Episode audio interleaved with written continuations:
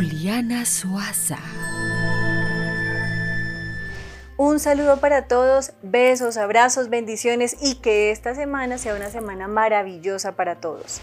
De un tiempo para acá, hemos estado viviendo situaciones en las cuales tenemos que estar o compartir con muchas personas o con algunas personas en el, mismo espacio durante mucho tiempo.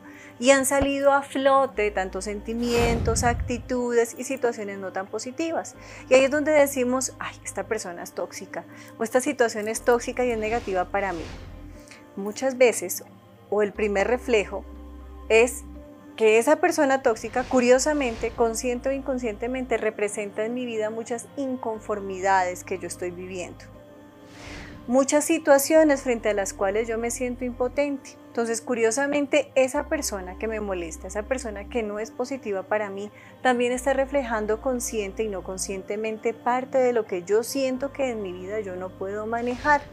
Esa es la primera opción y el primer camino. La segunda opción y que está pasando mucho porque curiosamente con todo este proceso que hemos vivido, muchas relaciones se han finalizado. Entonces eran relaciones que se volvieron tóxicas o que de fondo ya estaban siendo tóxicas. Lo primero que hay que hacer frente al cierre de ciclo de una relación emocional es aprender a perdonar.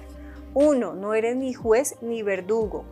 Dos, no te puedes sacrificar por aquello que pudiste o no pudiste hacer, porque todo es una lección y aprendizaje.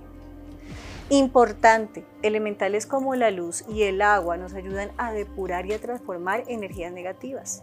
Así de sencillo como un vaso de agua que tú te puedes consumir cuando estás en momentos de angustia y de preocupación te pueden ayudar a equilibrar la energía de la preocupación, curiosamente, de la agonía, son sentimientos que se desarrollan y que representan la energía del fuego. ¿Cómo se contrarresta el fuego? Con el agua.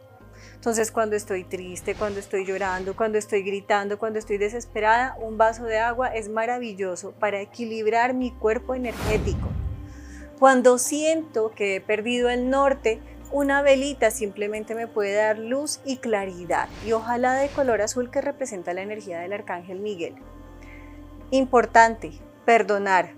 Dos, aceptar. Tres, no ir en contra de la energía de la situación. Yo lo busco, yo lo llamo, yo trato, yo lucho, yo voy a buscar la forma a través de la cual esta situación se transforme. La única persona que realmente se tiene que transformar, que tiene que depurar y que tiene que remover esta situación de su alma, cuerpo, mente y corazón, eres tú. Porque aquel ser humano que en este momento no está en tu vida simplemente te dio una lección, un aprendizaje, fue importante en tu vida, pero ya cumple otro destino y otro proceso. Aceptar, aprender y avanzar, fundamentales. Mis amores, para todos una y mil bendiciones. Y recuerden, para todos aquellos que me quieran seguir en mis redes sociales, muy sencillo, síganme como Juliana Suaza Oficial. Y para programar una consulta, también muy fácil, a través del celular 300-567-9408. Besos, abrazos y bendiciones.